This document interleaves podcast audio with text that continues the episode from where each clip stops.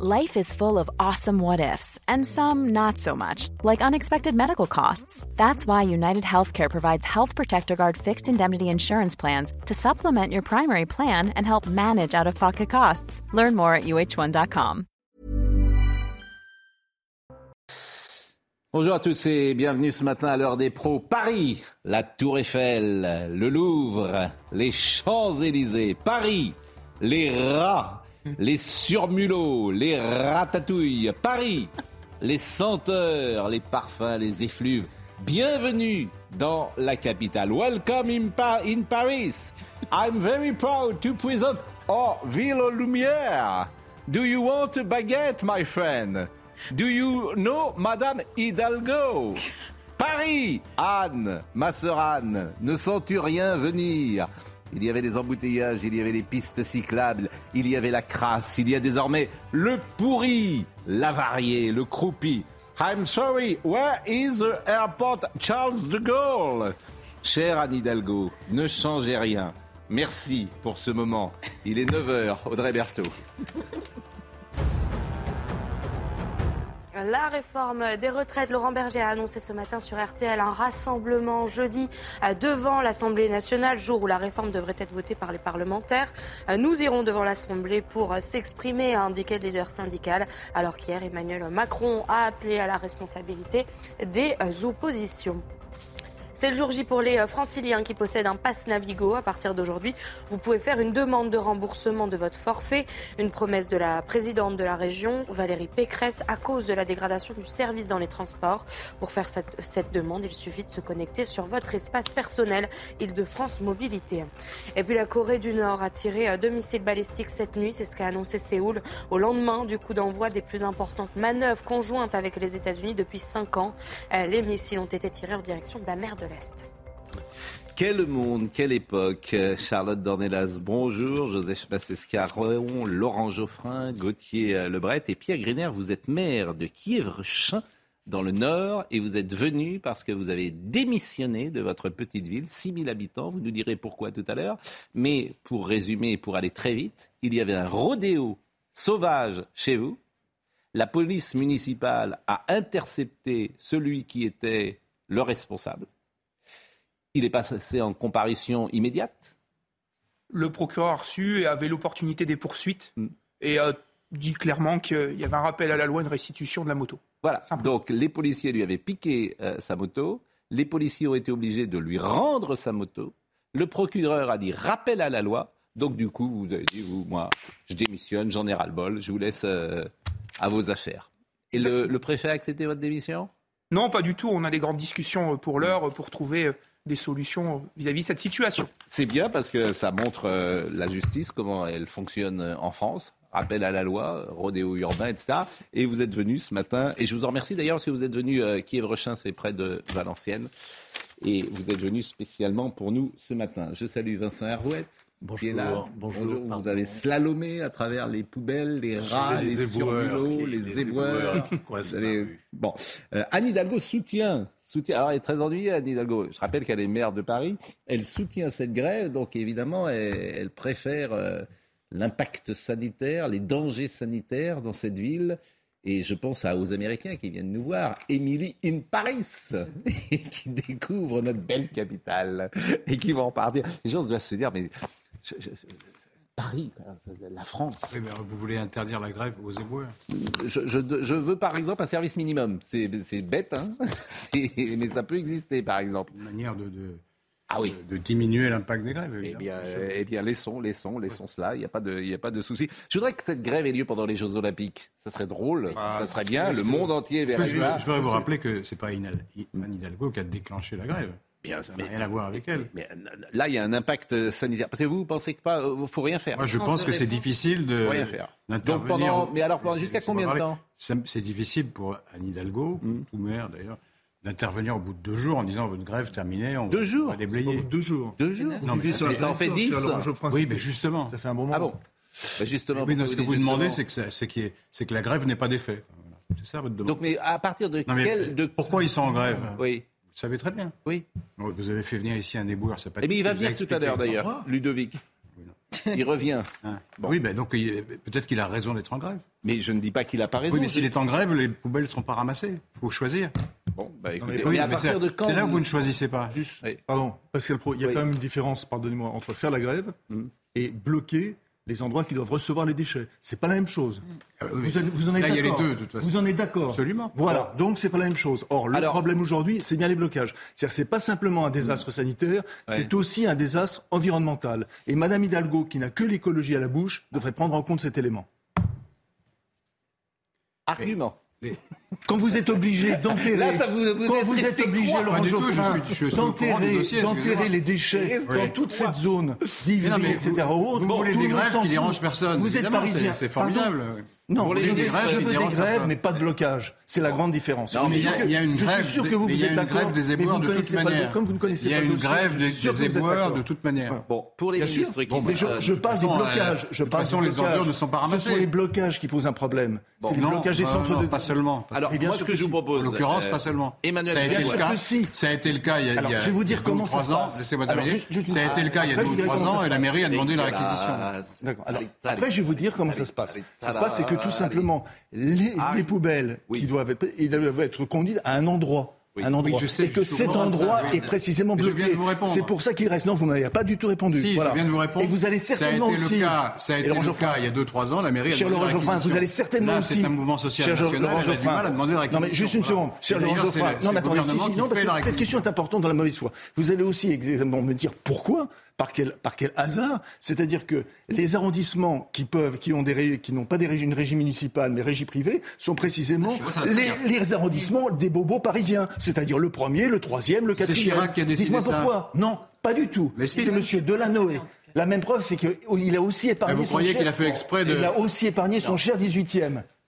Bon. Vous croyez qu'il a fait exprès de choisir les arrondissements Je connais un peu le dossier. Mais vous dites hein. n'importe quoi. Ah non, c'est vous qui dites n'importe quoi. Dans le sixième, il n'y a pas de bobo. C'est pas insultant. Pardonnez-moi Dans le sixième, il n'y a pas de bobo. Dans le sixième, il n'y a pas de. Non, mais si je suis votre raisonnement, on a épargné les. Vous venez de dire, vous venez de dire, on a épargné les bobos. Et, dans le sixième, il y a la grève. Voilà, on va pas faire le conseil municipal de Paris. Il y a des gens, qui sont en train de nous écouter. C'est juste marre d'ailleurs. Les Parisiens, bah, bien fait, qui viennent à la campagne. il y a des grèves ailleurs. La paix. Bon, Emmanuel Grégoire, adjoint mairie de Paris, pour les ministres. À Nantes, on ramasse. Ah non, tu. Qu'est-ce que vous avez mangé ce matin? Bon, pour les ministres qui s'étonnent, les éboueurs manifestent contre votre réforme des retraites. Ils travaillent dur, ce sont des métiers pénibles et risqués, ils ont une espérance de vie plus faible que celle du CSP+. Monsieur Grégoire, euh, d'ailleurs tout à l'heure euh, nous serons avec euh, Ludovic, qu'on avait reçu, qui est éboueur. Et, vous vous rendez compte, Ludovic, pour tout vous dire, hein, il est parti pour vous dire la galère des gens qui habitent en dehors de Paris. Il est parti à 7h25 et on lui a donné un taxi ce matin à Étampes. Il habite Étampes. C'est à 40 euh, km de Paris. Il va arriver à 9h27. A priori, c'est le taxi, il disait 9h27. Il va mettre 2 heures. 2 heures pour aller, 2 heures pour euh, revenir. 4 heures par jour euh, de travail. D'habitude, il vient sans doute en, en, transport en commun. Plus le travail dans la journée. C'est ça la réalité. Et ces gens-là, vous allez leur dire, vous travaillez jusqu'à 67 ans? 59 mais c'est pour ça qu'il y a Lui, il nous a dit 67 ans, il était là. Lui, Pascal, c'est pour ça qu'il y a des poubelles dans les rues. Je suis d'accord avec vous. Bon, euh, donc il y a une contradiction, c'est pas si simple que ça. Personne ne dit Est-ce que, vous allez désormais Si, vous avez dit que c'est très simple. dans notre émission? Tenez, vous savez ce qu'on va faire? Venez là.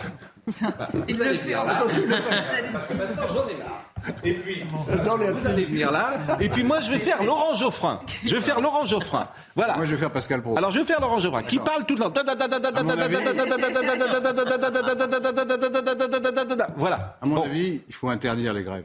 Oui, bah d'accord. Ah bah, c'est ça votre, votre position. Mais je dis pas ça, je, je dis le contraire. Revenir finalement, je vais là-bas. donc, donc euh, soyons sérieux et écoutons les uns et les autres. C'est ça qui est le plus intéressant. Écoutons par exemple Francis Palombi, qui euh, est, lui président des commerçants. Là, il y a un problème sanitaire. On n'est plus dans la grève. Il y a un problème sanitaire. Il y a un problème vis-à-vis des. Enfin, ayons un peu de bon sens. Oui, bien sûr. Bon, alors écoutez Monsieur Palombi. Je lance un appel vibrant, notamment à la mairie de Paris. Et nous allons, je vais leur, euh, je vais leur adresser d'ailleurs un courriel je vais les appeler. Je connais Emmanuel Grégoire parce que je travaille sur d'autres secteurs du commerce avec lui. Je vais me saisir de l'appeler dès ce matin et nous allons faire un communiqué de presse euh, que vous saurez, la presse, pour dire au secours, il faut réagir, il faut faire quelque chose. Le commerce se, régresse de jour en jour avec de telles, de telles situations. Euh, je voulais vous faire écouter Jeanne Hautesser également, qui est maire du 8e arrondissement, qui intervenait ce matin dans la matinale de Romain des Arbres. Euh, les entreprises privées qui ont été réquisitionnées par la direction de la propreté du 8e arrondissement sont passées, ont collecté à peu près 200 tonnes sur les 600 tonnes qui euh, sont encore aujourd'hui dans, dans, dans, les rues. Vous êtes ici dans la rue de la Boétie là où se trouvent énormément de sièges sociaux, des, habitants aussi, mais des sièges sociaux, beaucoup de passages, donc euh, beaucoup de restaurants, notamment des sandwicheries. C'est la raison pour laquelle il y a autant, autant d'ordures et de déchets qui jonchent donc euh, cette rue de la Boétie. Hmm. On pourrait réquisitionner ou pas? C'est quelque chose que vous souhaitez? Ben, Bien sûr, on peut réquisitionner. Bon, vous le savez, Madame Hidalgo et ces adjoints ne souhaitent pas euh, que ce soit donc qu'on casse le mouvement de grève, mais aujourd'hui on a compris le message, le droit de grève existe. Maintenant, il faut impérativement que les commerçants puissent travailler et surtout que la vie reprenne. Bon, les restaurateurs, évidemment, parce qu'on peut avoir honte quand même. Pardonnez-moi, moi, j'ai honte, hein, vraiment. Euh, si vous avez des amis qui viennent, des, des, touristes qui viennent, enfin l'image de Paris que vous donnez à travers cette séquence me paraît complètement folle. Quoi. Une nouvelle fois, il n'y a que chez nous que ça existe. Hein. Vous allez aux États-Unis, etc. En Italie, ça existe beaucoup. Bah on aura Calcutta, il y a de temps en temps.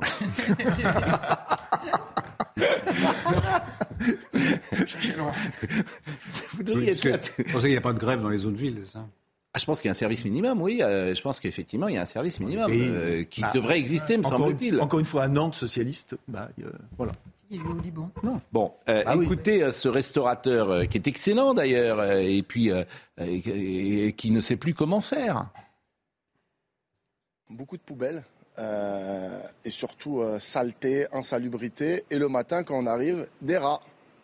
On en, on en voit le matin, quand on arrive vers 7h, 7h30, il y a des rats qui, qui passe de poubelle en poubelle et, euh, et c'est pas gérable cette situation. Mais à un moment donné, il euh, faut que la mairie, il faut que le gouvernement fasse quelque chose parce qu'on peut pas laisser, comme vous pouvez le voir, on peut pas laisser les rues comme ça. Réveillez-vous, Madame Hidalgo, s'il vous plaît. Réveillez-vous. Vivez un peu dans votre ville. Venez marcher. Vous prenez les vélos, on vous voit, vous êtes toujours en voiture. On vous voit. Marchez dans, marchez dans la rue, allez parler à vos citoyens, allez parler aux Parisiens. Ils vont vous expliquer leur ras-le-bol, qu'on est fatigué de plein de choses. On aime notre ville vous, vous, la, vous, la rendez, vous la rendez détestable. Il y a 52 000 fonctionnaires à Paris. 52 000 fonctionnaires à Paris. Vous savez combien il y en a à Barcelone? Il y en a trois fois moins. C'est la ville d'Europe où il y a le plus de fonctionnaires. Euh, à Rome, il y en a euh, trois fois et demi moins. Notre ami éboueur nous a dit qu'il n'y avait pas assez d'éboueurs. Oui, bon. Mais il est possible. Vous savez combien ils sont à la communication à Paris? C'est pas eux qui vont ramasser les Non, mais sérieusement. Ah Attends, ne, répondez pas. Est-ce que vous savez combien de personnes travaillent à la communication à Paris? Oui, je sais. 400. 400. Vous trouvez que c'est que c'est raisonnable? Sérieusement, la vraie réforme à faire. Vu le résultat. C'est la réforme de l'État. On, on le sait bien que c'est quand même de l'argent public. Vous avez 400 personnes qui travaillent à la communication à Paris. Non, mais on est sérieux Vous parlez de manière unilatérale, il faut demander. Ah, je, dis, moi, je constate qu'à Barcelone, il y en a trois fois moins. C'est une ville différente, euh, Barcelone? Ah, là, c'est une opération de com magnifique, à vrai dire, pour la privatisation non, mais il y a des grèves la gestion des ordures. Je voudrais vous corriger tout de suite, il y a des grèves aussi dans le privé, vous inquiétez pas. Oui, mais Anne, Hidalgo, c'est oui, moins. Alors, il y en a même des très longues. Il y en a même des très longues. La différence, c'est que la grève dans le privé, c'est une conquête sociale parce que c'est la lutte entre le capital et le travail. C'est-à-dire que le travailleur mm. s'oppose évidemment à l'égoïsme des actionnaires et donc du capital et fait entendre sa voix. Là, en l'occurrence, je vous laissez-moi finir. Alors, un, tout petit, une seconde, juste une petite seconde. Hein. C'est que là, effectivement, on est dans, la, dans un service public, donc euh, ça pose quand même un véritable problème. Moi, je ne sais pas, mais le bacille de la leptostyrose, il vit six mois pendant six mois, dans tous les endroits humides de Paris, vous aurez le risque d'attraper cette cochonnerie qu'on trouve effectivement à Calcutta. Je vous interromps. Je vous interromps parce que l'affaire Palmade, euh, le jugement est tombé. Noémie Schulz est en direct avec nous. Si j'ai bien compris, il n'y a pas de il n'y a pas de changement de statut pour M. Euh, Palmade. Il reste en détention euh, provisoire. Euh, donc il revient au premier statut, si j'ose dire, Noémie Schulz. Non, non, au contraire, la, cour euh, d'appel, la chambre d'instruction de la cour d'appel de Paris vient de confirmer la décision qui avait été prise par la juge d'instruction en début de semaine dernière, qui est de le placer sous contrôle judiciaire. Dans un communiqué que nous venons de recevoir, nous pouvons lire que la cour d'appel de Paris a retenu que l'état de santé de Pierre Palmade n'était pas incompatible avec un placement en détention. Elle a cependant considéré que l'évolution de cet état de santé euh, amoindrissait les risques qui avaient fondé la décision de placement en détention provisoire. Dès lors, elle a confirmé le placement sous contrôle judiciaire de Pierre Palmade en ajoutant une interdiction de quitter l'établissement hospitalier où il se trouve pris en charge. On comprend donc Pierre Palmade n'est pas placé en détention provisoire, il est euh, sous contrôle judiciaire et il a l'interdiction de quitter euh, l'hôpital. C'est a priori la fin donc euh, de ce bras de fer entre le parquet de Melun d'un côté et la, défense de, Pierre Palmade qui depuis le début voulait lui le faire échapper à cette détention provisoire. Eh bien, écoutez, euh, c'est donc euh, sans doute euh, une satisfaction pour les avocats de Pierre Palmade, Noémie Schulz. Oui, on peut l'imaginer, même si euh, on guettait depuis tout à l'heure l'arrivée de Céline Lazec, l'avocate euh, de Pierre Palmade. On pensait qu'elle viendrait euh, écouter cette décision à laquelle nous, nous n'avons pas pu assister. C'était à huis clos. Elle n'est pas venue. Peut-être a-t-elle été représentée par un, collaborateur, mais on imagine bien sûr que les, avocats de Pierre Palmade ont été informés et qu'ils sont satisfaits ce matin. Ils redoutaient qu'il soit à nouveau placé en détention provisoire. Merci Noémie. On reviendra, je pense, dans la dernière partie de cette émission sur cette euh, décision. Je ne sais pas si vous serez euh, au palais de justice ou si vous serez revenu dans la rédaction, mais on va terminer évidemment sur cette séquence poubelle. Vous voulez dire quelque chose? Et je rappelle que pour les téléspectateurs qui nous rejoignent, vous êtes maire de Kiev-Rechin dans le Nord, vous êtes monsieur Griner, vous étiez sans étiquette, hein, c'est important de le dire. Au départ, vous étiez UMP j'ai été militant à l'UMP quand j'ai vu le brouhaha, euh, l'histoire hmm. Copé-Fillon, souvenez-vous, en 2013. vous avez quitté l'UMP, c'est une petite ville de 6000 habitants, vous êtes maire, euh, et puis là vous avez démissionné, vous nous expliquerez tout à l'heure pourquoi. Mais vous vouliez dire quelque chose sur euh, la séquence poubelle Simplement, c'est significatif l'intervention du restaurateur, c'est ce que hmm. les élus vivent au quotidien.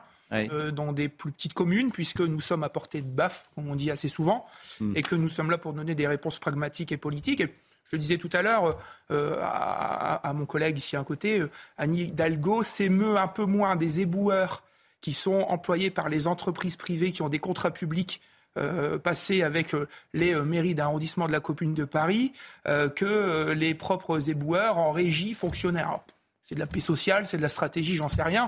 Mais voilà, lorsqu'on est éboueur, qu'on soit du privé ou du public, les conditions de travail sont les mêmes. Romain Lasseur, et lui parle du risque sanitaire dont vous parliez à l'instant, parce que les rats les loups, les rats sont entrés dans Paris. On va l'écouter, mais on écoute peut-être Rachida Dati, puisque Marine Lançon me dit que Rachida Dati est intervenue au Conseil de Paris ce matin. Écoutons euh, Madame euh, la maire du 7e arrondissement.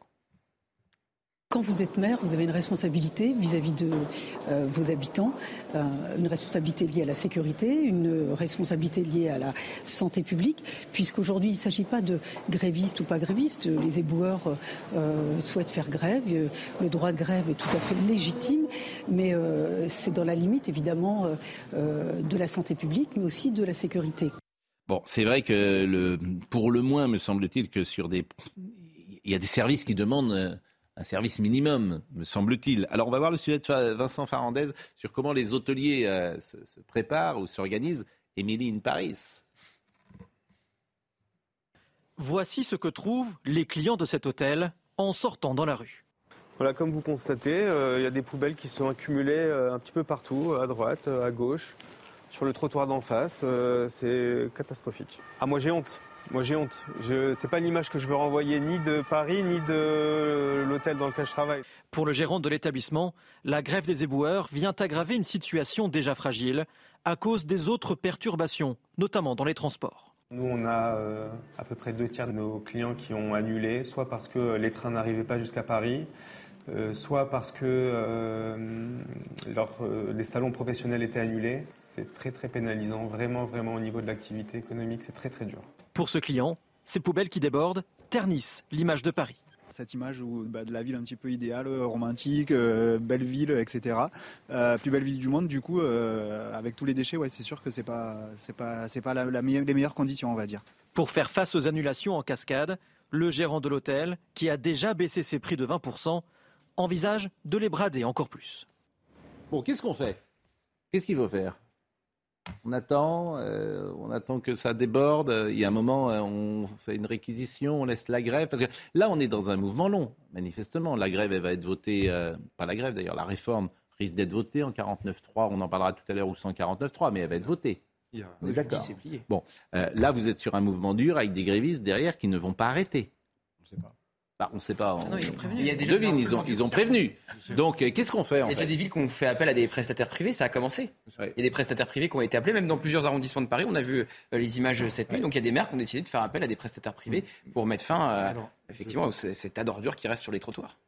Tu as raison, mais la question, c'est que, encore une fois, les, les, incinérateurs et les garages sont bloqués. Mm. Donc, il ne s'agit pas, je le répéterai à chaque fois, parce que je vais être encore caricaturé par Laurent Geoffrin, il ne s'agit pas de dire qu'on est contre le droit de grève. Il s'agit simplement que le droit de grève, en effet, soit respecté pour tous. C'est-à-dire que tout le monde ait le choix d'être en grève ou pas. C'est quand même assez compréhensible. Voilà. Et donc, tant que ces incinérateurs, pardon, et ces garages ne seront pas débloqués, il y, aura, il y aura un problème de toute façon, que ce soit public ou que ce soit privé. Ce que vous voulez dire, c'est que tout le monde n'est pas en grève euh, parmi les éboueurs et qu'on peut même pas, les, les, non-grévistes ne pas, faire le travail avec... 85% euh, des déchets se trouvent dans le Val-de-Marne, dans le Val d'Oise et dans le Seine-et-Marne mm. et sont en train d'être entassés, entassés, entassés, entassés, mm. Mm. avec évidemment des conséquences environnementales catastrophiques. Dieu sait si Paris, euh, pardon d'être parisien là tout de suite, mais euh, euh, toute cette plaisanterie avec euh, poubelle rouge, poubelle jaune, poubelle ceci, poubelle cela, etc., etc. Et là, et là pour le coup, et là pour le coup, hein cette catastrophe. C'est vrai que les poubelles jaunes, les poubelles rouges, les poubelles vertes. Cette catastrophe environnementale qui est en train de se passer, une plaisanterie, hein. ça n'a aucune importance. Non, mais c'est vrai qu'il faut être, faut être cohérent. On ne peut pas, d'un côté, défendre l'écologie comme le fait Madame Hidalgo depuis des semaines et accepter ça. Donc euh, une nouvelle je fois. Je pense que ça ne pourra, ça pourra pas durer.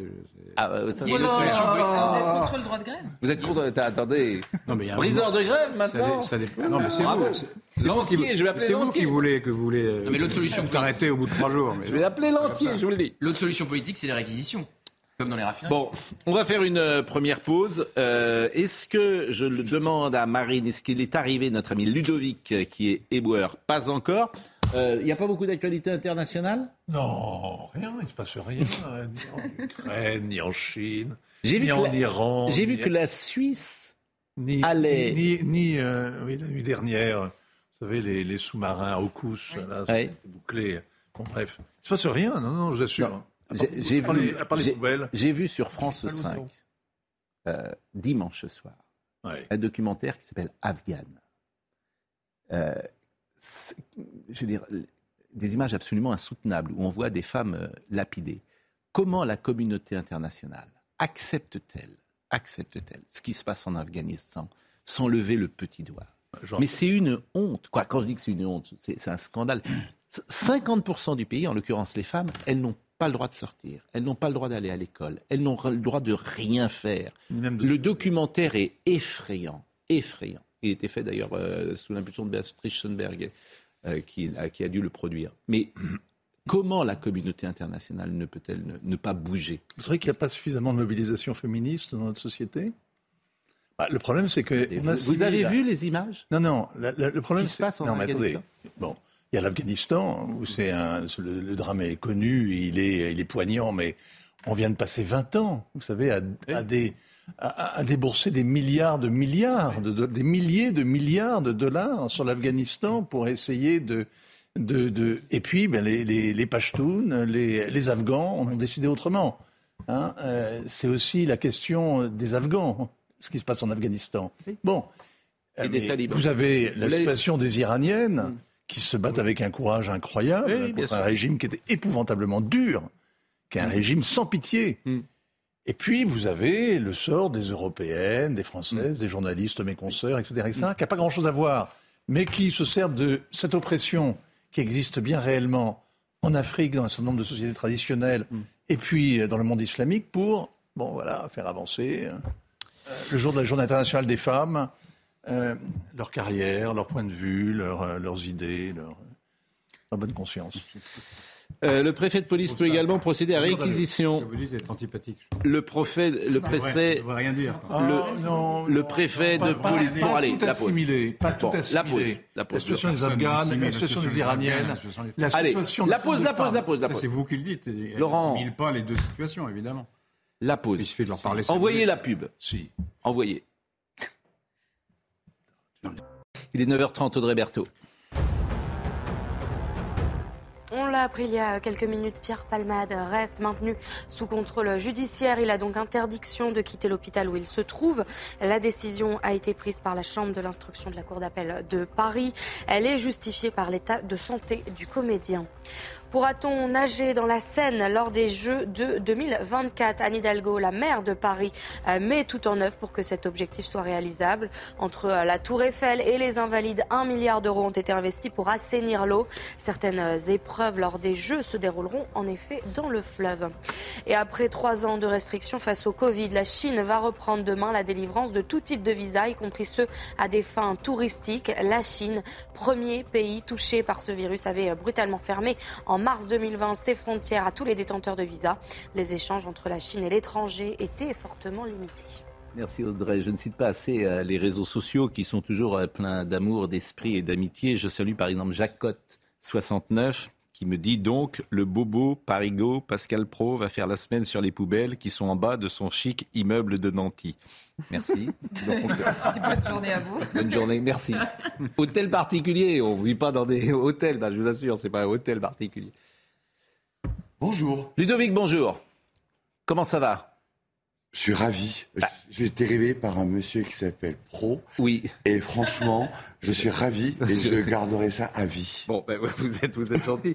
Mais euh, vous, alors, vous êtes venu vendredi. Oui. C'est vrai que les gens ont été, euh, vous ont écouté parce qu'ils ont été séduits par ce que vous disiez et puis par votre personnalité.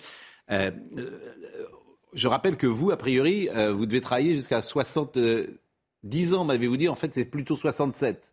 Bon, mais euh, on a du mal à savoir euh, le statut des éboueurs à Paris, parce que je n'arrive jamais à savoir aujourd'hui c'est quel âge la retraite pour un éboueur à Paris?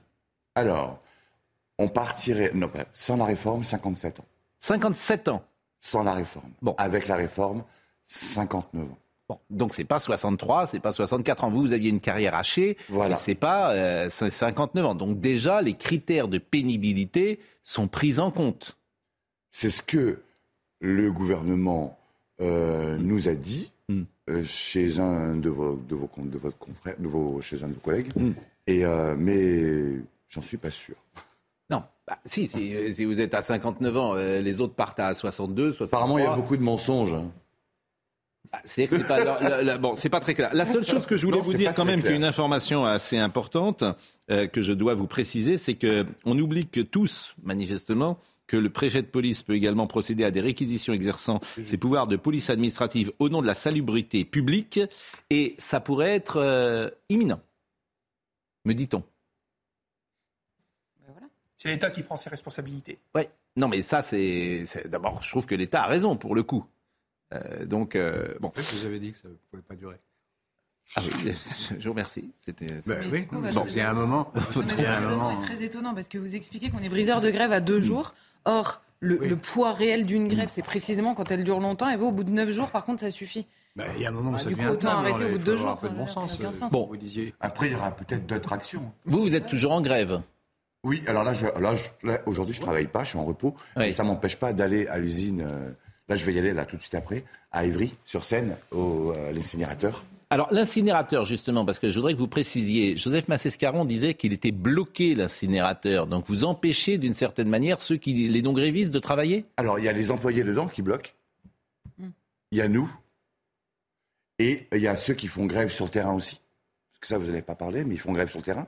Moi, là où je travaille, nous sommes à peu près une vingtaine. hein. Euh, ben là, on est moitié moins et même plus. Alors, moi, ce qui m'intéresse, pardonnez-moi, parce que je suis d'accord avec, avec euh, même le principe du mouvement, parce que 57, 59, même 57 ans, c'est un métier pénible, nous sommes d'accord. Mais je, je, je, voudrais juste souligner la catastrophe environnementale qui est en train de se produire. Et je suis sûr que vous en avez conscience. Mais après, notre seul moyen, nous, de, de, de, pouvoir manifester, c'est de ne pas euh, collecter les poubelles, tout simplement. On ne peut pas faire mieux. Hein. Tout simplement. C'est la chose à faire. Pardonnez-moi. Empêcher. Il faut, que les choses elles changent. Donc notre travail, nous, pardonnez-moi, monsieur. Notre travail, c'est ramasser les déchets. D'accord. On veut faire grève, on ramasse pas les déchets. Alors attention, je parle pas au nom de, de, mes collègues éboueurs, je parle pas au nom des syndicats, toujours hmm. pareil, je parle en mon nom. Donc moi, si je oui, parce que vous êtes pas, vous êtes non syndiqué. alors, si vous voulez, je peux aller au travail oui. et ne pas ramasser les déchets. Hmm. Oui, alors la, question, la question est moins de ramasser les, déchets, pardon, lorsque je parle de catastrophe environnementale, pour que ceux qui nous écoutent hmm. aient vraiment l'esprit clair, mais simplement de pouvoir les incinérer. Ce sont deux choses différentes. Vous mm. comprenez ce que je veux dire? Parce que s'il n'y a pas d'incinération, il reste dehors. S'il reste dehors, il s'entasse. C'est 85% de déchets qui s'entassent en permanence, en permanence, en permanence. Mais ce que, ce que, je saisis mal, vous n'avez pas prévu de reprendre le métier tant que cette réforme est proposée bah, En tout cas, en mon cas, oui. Oui. oui, mais il y a un problème, il y a un moment, ça va poser un problème même financier pour vous. Oui, mais alors je trouverai, je trouverai de l'aide. Hein. Je trouverai. Mais vos collègues, euh, quelle est la... Je me bats pour la bonne cause. Je me bats pour l'avenir, hmm. pour notre avenir à tous, hmm. l'avenir de nos enfants. Il ne faut pas hmm. l'oublier. Là, on est en train de sceller quelque chose. C'est dans l'avenir que ça se joue. Et, et, ce qui est intéressant. Pour et pour les autres. Moi, je me bats plus pour les autres que pour moi. Mais c'est hyper important. Bon, ce qui est intéressant, c'est que vous disiez, euh, je vous disais que ça serait bien que vous échangiez avec Emmanuel Macron. Et maintenant, c'est vous qui souhaitez échanger avec Emmanuel Macron. Mais euh, bon, je vous ai entendu sur euh, un autre plateau dire j'aimerais bien lui parler. Mais moi, j'aimerais surtout, et je vous l'ai dit déjà vendredi, en fait, qu'il vous écoute. Je rêve d'un plateau où Emmanuel Macron écouterait, ne parlerait pas. Mais c'est vrai de le mettre, je veux dire simplement, et que la caméra vienne sur lui tout le temps et qu'il écoute les gens. Il y a eu la grande consultation. Il a tourné en France du temps des Gilets jaunes. Oui. Euh, les parle tout le temps. non, mais les livres, les, recueils des habitants, prédits au Moyen-Âge d'ailleurs, les recueils des habitants, euh, ils ont fini bien stockés quelque part. Peut-être à l'incinérateur, si l'incinérateur fonctionne. on a fait un grand show pendant six mois et rien n'a bougé. Mais c'est pour ça d'ailleurs qu'il y a défiance. Tout le monde comprend qu'il est plus doué que les autres. Tout le monde comprend qu'il est meilleur que les autres. Tout le monde comprend qu'il est plus intelligent que les autres. Il n'y a pas de souci. Ça, c'est pas un problème. Mais on lui c'est pas ce qu'on lui demande d'être le meilleur pour euh, dans cet exercice-là, le meilleur dans euh, bon. Pour lui, c'est un jeu pour lui la politique et il gagne tout le temps. Mais c'est pas non plus ce qu'on lui demande. Ce qu'on lui demande, c'est d'écouter les gens et d'être euh, rassemblés les Français et d'être à leur service. C'est autre chose. Donc pour moi, c'est les hommes de trottoir qui ont qui, qui, sont presque en train de gagner. Pardon de dire ça, mais c'est vrai qu'on est des hommes de trottoir. On nettoie les trottoirs, hein. d'accord? On nettoie les caniveaux. Donc là, avant. Moi, je me bats pour visibiliser les invisibles. Hmm. Et là, regardez. Mais est-ce que, existe. Est-ce que 59 ans pour un métier pénible, euh, c'est acceptable? Par rapport au ASO, ça c'est une On arrive à 60 ans. Franchement. Non, 59 ans, c'est pas 60 ans. Oui. C'est-à-dire que 50, les autres vont aller jusqu'à 62, 63, 64. Est-ce que c'est acceptable pour un métier qui est plus pénible, euh, c'est vrai, mais de terminer à 59 ans? Voilà une bonne question. C'est un métier qui est ultra pénible, vraiment. Mais, Alors, maintenant, je ne me plains pas. Vraiment, c'est pas une. Non, mais je, je, vous pose la question. Moi, j'aime mon métier. Est-ce que 59 ans, c'est acceptable? Parce qu'il y a des études qui tendent à montrer que l'espérance de vie. Oui, tout à fait des, éboueurs est inférieure à celle des autres Bien Sûr, 15 ans. 10 ans, 15 ans. 15 ans de moins. Donc, ça, 15 ans de moins. 15 ans, c'est pas prouvé. C'est 7 ans, ce qui est déjà Mais est-ce qu'un est qu'un éboueur doit partir à 57 ans, selon vous, dans la société ou C'est par rapport aux autres, si vous voulez. Il peut partir un peu avant, vu qu'il a une espérance de vie plus courte. Il part un peu avant. Déjà, oui, mais là, on leur demande 2 ans de plus. Bon. 2 ans de plus, c'est énorme. C'est énorme, deux ans. deux ans, c'est important. Je suis d'accord. Même déjà, vous voyez, c'est intéressant. Même déjà, on est affecté. Dès qu'on écoute monsieur le, dire oui, alors il faut arrêter tout ça, machin, etc. Le discours change, on est plus nuancé. Mais vous, voyez bien. Mais ne dites pas ça, moi je. Vous voyez bien qu'on est plus nuancé maintenant qu'on ne l'a été au début de l'émission. Mais c'est pas vrai du tout, puisque depuis, ça fait 15 je jours. Euh, que je vous ai écouté dans le taxi. Ça fait 15 jours que j'explique qu'il faut prendre en compte la pénibilité. Oui, mais vous, vous dites il faut, il faut. Euh, c'est aberrant. Euh, on n'a pas, on n'a pas ramassé les poubelles, on n'a pas ramassé les poubelles, machin, évidemment. donc, ça, donc vous êtes pour briser la grève, en, quelque ah non, ça c'est autre chose. Ah bah si, ah il bah, faut choisir. Dans la politique, il y, a, des cas, il faut choisir. Il n'y a jamais de choix facile. Et eh ben, je Là, vous, devez choisir entre les questions sanitaires qui sont réelles hmm. et le droit de grève. Et c'est eh ben, compliqué. si, je ne dis pas que moi j'ai pas de solution simple. Laurent Geoffrin qui a mis la, France. Mais Laurent Geoffrin, il, dit ce qu'il veut et vous n'avez pas besoin de dire Laurent Geoffrin comme ça, c'est énervant à la fin non, c'est méprisant. Je n'aime pas qu'on soit méprisant, notamment à mon égard. Mais... Pas du tout méprisant, je dis oui, le même Laurent Geoffrin, c'est-à-dire vous, qui il y a deux ans nous expliquait, prenez le, discours ambiant pour nous dire que pour des raisons sanitaires, il fallait absolument tout bloquer. Donc il y a un moment, il faut choisir, oui. Bloquer quoi? Là, il est possible de, contrevenir à ce Monsieur Griner est avec nous. Paraît évident qu'il faut le faire. On va revenir tout à l'heure sur le 49 Tout est évident pour vous. Bah L'important, c'est d'avoir le dernier mot. Juste une précision. Oui. Juste, dans ce pays, malheureusement, on n'anticipe pas. Et du coup, qu'est-ce qu'il faut faire? Pour, pour qu'ils comprennent C'est bloquer les choses, tout simplement. Et c'est ce qui se passe chez nous. On est obligé de bloquer pour faire comprendre. Parce que déjà en juin dernier, il y avait déjà une alerte avant même que, mm. avant même la réforme. Bon, vous travaillez 35 heures par semaine, hein? Oui, oui. 35 heures. Bon, euh, évidemment. Euh, on m'a dit que je travaille pas 35 heures, mais pourquoi Je ne sais pas pourquoi ils disent ça, mais bien, sûr qu'on travaille 35 heures par semaine. On, euh, on, va revenir sur le 49.3. Monsieur Griner est là ce matin parce que, euh, Monsieur Griner, vous êtes donc maire, je le rappelle, de la ville euh, de Kiev-Rochin, dans le nord de Valenciennes. Et c'est une petite ville de 6000 habitants et vous avez démissionné. Et je voudrais savoir pourquoi vous avez démissionné. Est-ce que vous pouvez nous expliquer exactement ce qui s'est passé? Les choses sont assez simples, je vais les résumer pour que chacun puisse le comprendre. Euh, la police municipale, la police municipale de notre commune, mercredi dernier, euh, faisait une patrouille classique euh, une toute petite commune, hein, semi-urbaine. elle constate qu'un jeune homme est sur une motocross non homologuée, non réceptionnée, sur la voie publique à l'arrêt. Elle souhaite l'appréhender. Le jeune homme démarre sa moto, part en trombe, grille de stop, prend tous les risques, des rues à contresens, et puis il glisse levé ce jour-là. Il ne se blesse pas, il se met à se sauver. La police arrive à l'intercepter, elle le menote. Le jeune homme est présenté à un OPJ, comme le veut la procédure, hein, un officier de police judiciaire. Et puis la moto est récupérée pour être mise en sécurité euh, le temps que le fourriériste arrive, de manière globale. Et puis, euh, très rapidement, le, lendemain matin, euh, puisque l'OPJ a saisi le parquet, le magistrat de permanence, pour connaître les suites en termes de sanctions, euh, le lendemain matin, mon chef de service de police m'interpelle en me disant, écoutez, le jeune euh, hier euh, qu'on a interpellé, pour qui on a pris des risques, qui pourrissait la vie des gens, pas lui tout seul, mais avec les motos, c'est quand même quelque chose qui est assez pourri, qui pourrit la vie des gens des quartiers, ben, a reçu de la part d'un magistrat du parquet, substitut du procureur, un rappel à la loi, et on nous demande surtout de lui restituer sa moto, avec l'obligation finalement de, s'excuser presque de, l'avoir arrêté, en sachant pertinemment que ce jeune-là va recommencer.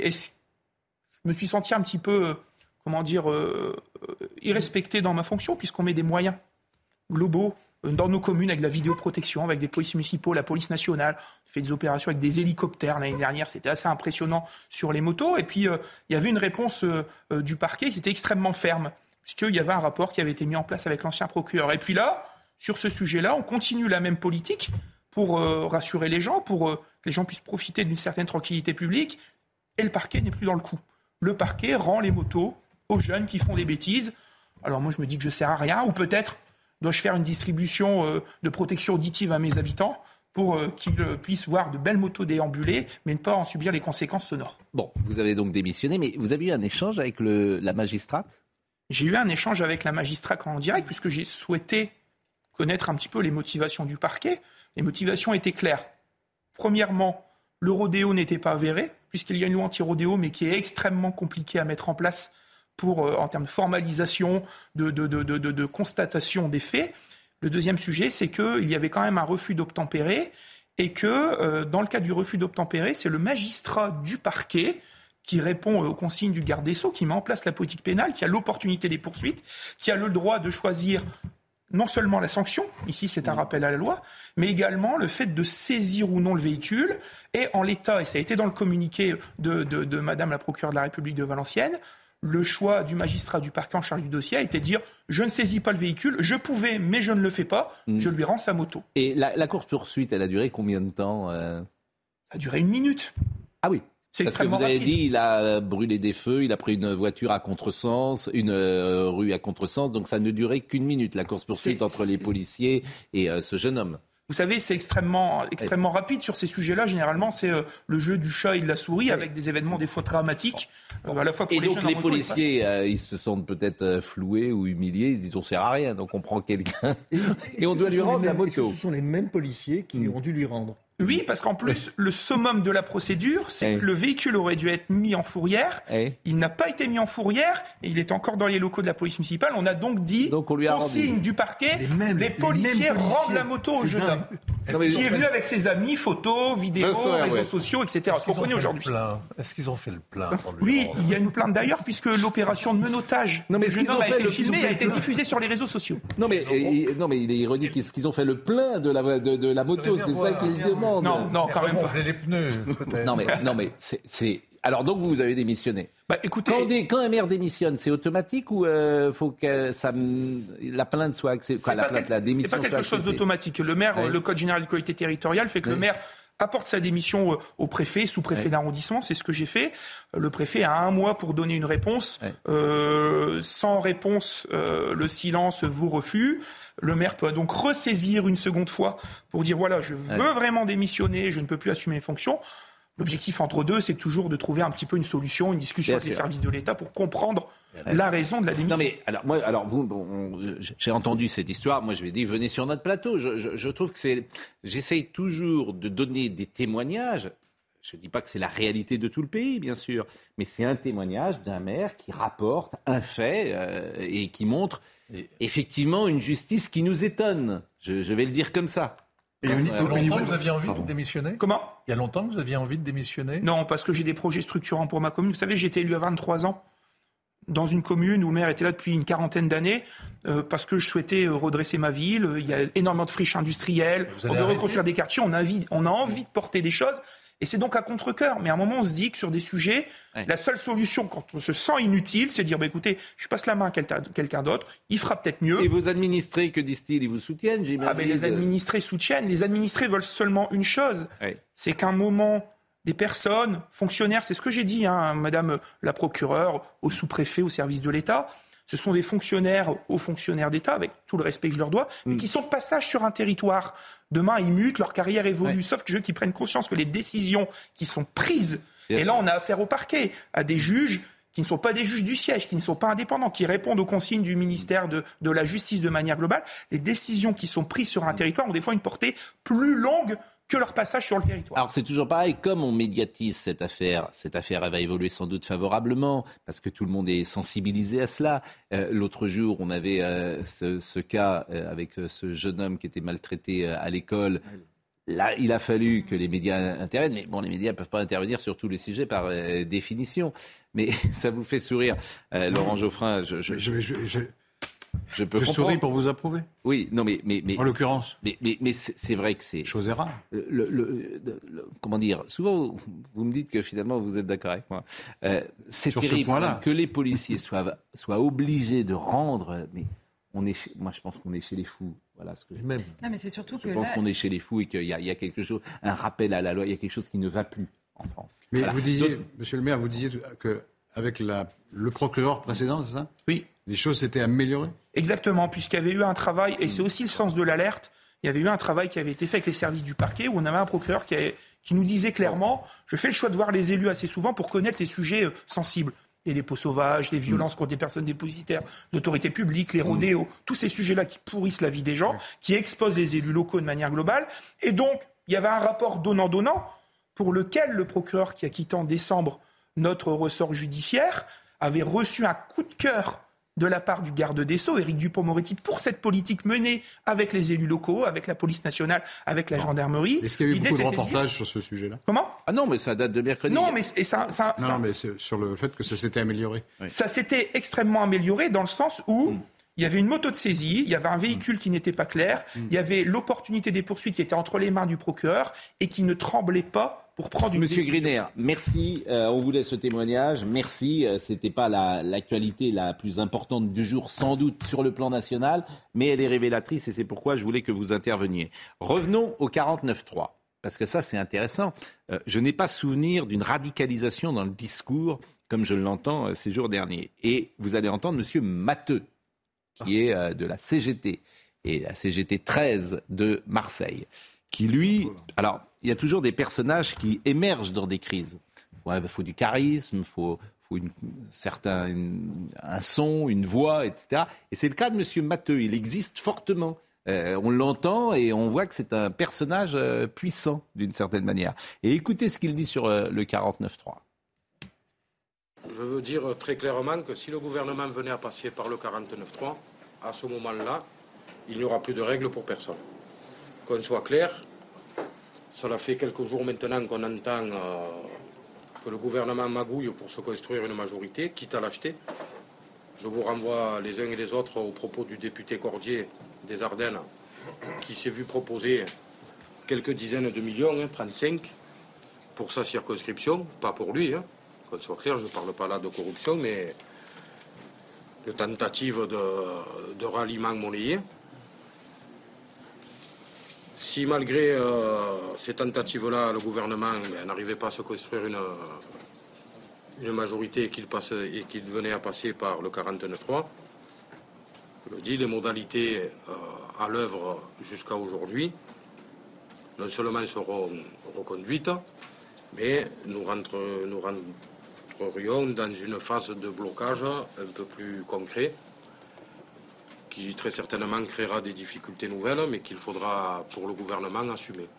Bon, je disais hier soir, il y a quasiment quelque chose de parodique, je trouve, dans cette euh, séquence. Il y a un côté, les inconnus, exactement. Je, alors, il y a un monsieur à côté qui. D'impassibilité, oui. D'impassibilité, vous voyez, qui. Bon, c'est. Mais sur le fond, ce, ce, discours radical, et, et c'est la question d'ailleurs politique qu'on peut poser, comment on va s'en sortir Puisque manifestement, la CGT, euh, les éboueurs, euh, mais beaucoup de professions vont, se sentir humiliées parce qu'elle va passer la réforme. Ah par 49-3 ou pas, mais elle va passer. Oui, parce que la commission mixte paritaire sera elle va euh, favorable au texte. Donc vous allez avoir des Français qui auront fait grève, qui n'auront rien obtenu, qui n'auront rien obtenu. Bon, qui vont se sentir humiliés, euh, il y, a un climat social qui va être détestable. Donc qu'est-ce qu'on fait? Il faut dire qu'il y a plusieurs lignes à la CGT. Il faut dire qui est Olivier Matteux. Olivier Matteux, il rêve de succéder à Philippe Martinez. Hmm. Mais sa candidature a été retoquée par la CGT elle-même. Hmm. Donc il y a plusieurs lignes qui s'entrechoquent hmm. à la CGT. Il n'est pas sur la ligne de Philippe Martinez. Il est beaucoup plus radical que Philippe Martinez. Et il n'est pas suivi par tout le monde à la CGT, Olivier Matteux, y compris dans les raffineries. Pour une raison déjà simple, ça coûte cher de faire la grève. Ça coûte cher de faire la grève, même s'il y a des caisses de grève.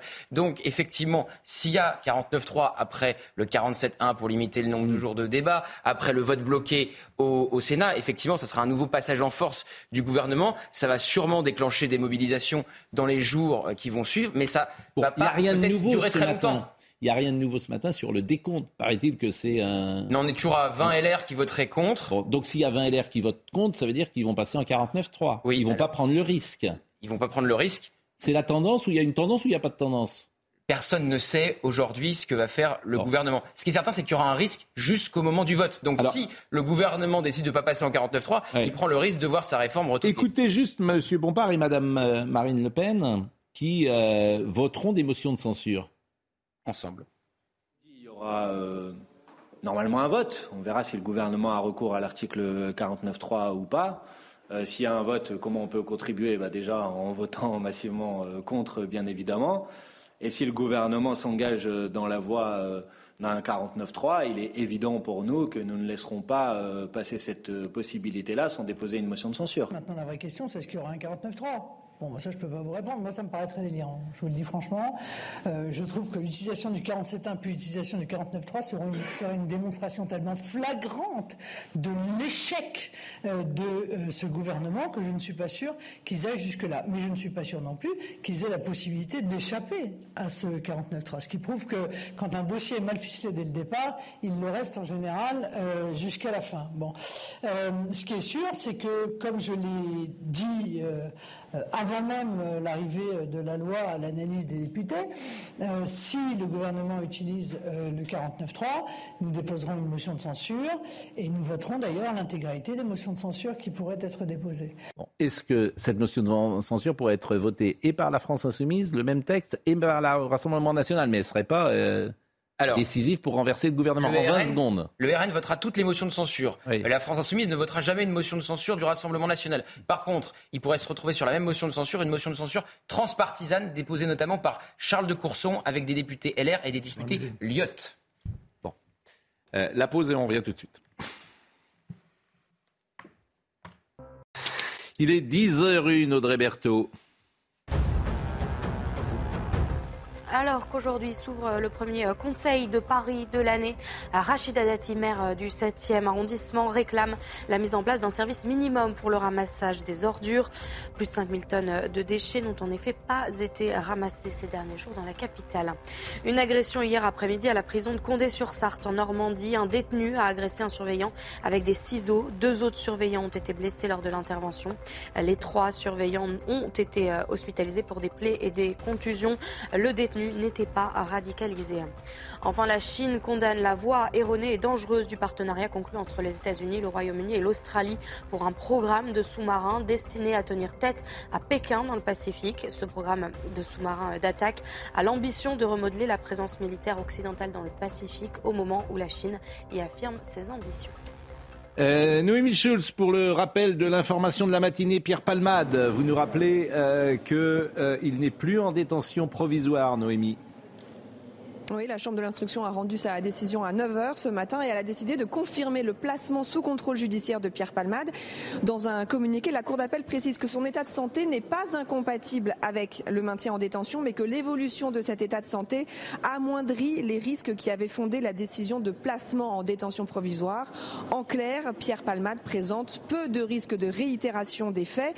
La Chambre de l'instruction qui a toutefois durci le contrôle judiciaire puisque Pierre Palmade a interdiction de quitter l'hôpital où il se trouve.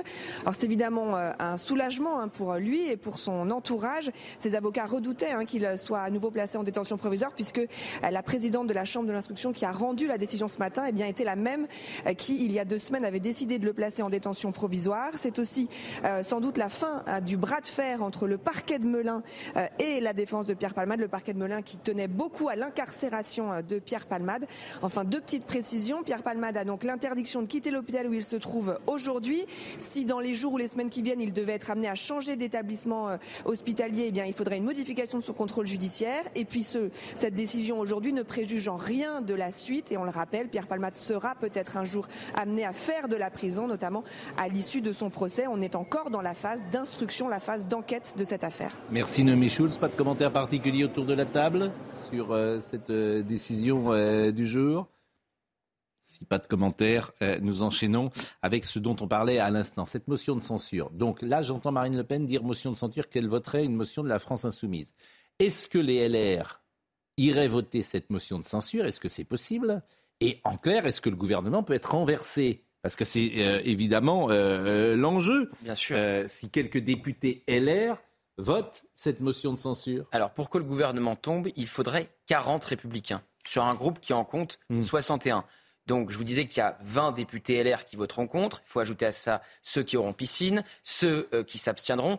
C'est très compliqué d'imaginer 40 républicains qui voteront la chute du gouvernement, surtout qu'ils n'y ont aucun intérêt. Les républicains n'ont aucun intérêt à retourner mm. euh, en campagne législative devant les électeurs. Ça euh, pourrait leur coûter de nombreux sièges. Bah, Et ils ne voteront pas celle de la France insoumise ni celle du Rassemblement national. Ils mm. pourraient voter une motion de censure transpartisane. Bon, on, rappelle que le président de la République a toujours dit qu'en cas de vote d'une motion de censure, euh, il dissolvait Dissolution instantanément. Et ce que vous venez de nous expliquer, ce que chacun sait, c'est que ce n'est pas forcément l'intérêt de. C'est l'intérêt ni du président de la République, ni, des, ni de Renaissance, et surtout pas mm. des Républicains. Bon, bah écoutez, euh, Même si j'entends effectivement beaucoup de confrères qui disent euh, il ne faut pas l'exclure, c'est possible que le gouvernement tombe. Je pense qu'on joue. Non, non, mais euh, parfois. Vous avez totalement raison. C'est-à-dire que les, les, parlementaires républicains, même ceux qui sont vraiment contre la réforme, font la, différence entre être contre la réforme et bien sûr voter le texte. Il a raison. Un petit mot sur le 49.3, parce qu'on s'est amusé à demander aux uns et aux autres ce qu'ils pensaient du 49.3 euh, dans la rue. Écoutez les Français. 49.3, euh, on peut dire que c'est une loi qui donne la liberté à l'État, en fait. C'est ça? De faire ce qu'elle veut, tout simplement. Oh, ça me fait penser à rien du tout, là, sur le coup. Ça vous évoque rien? Rien du tout.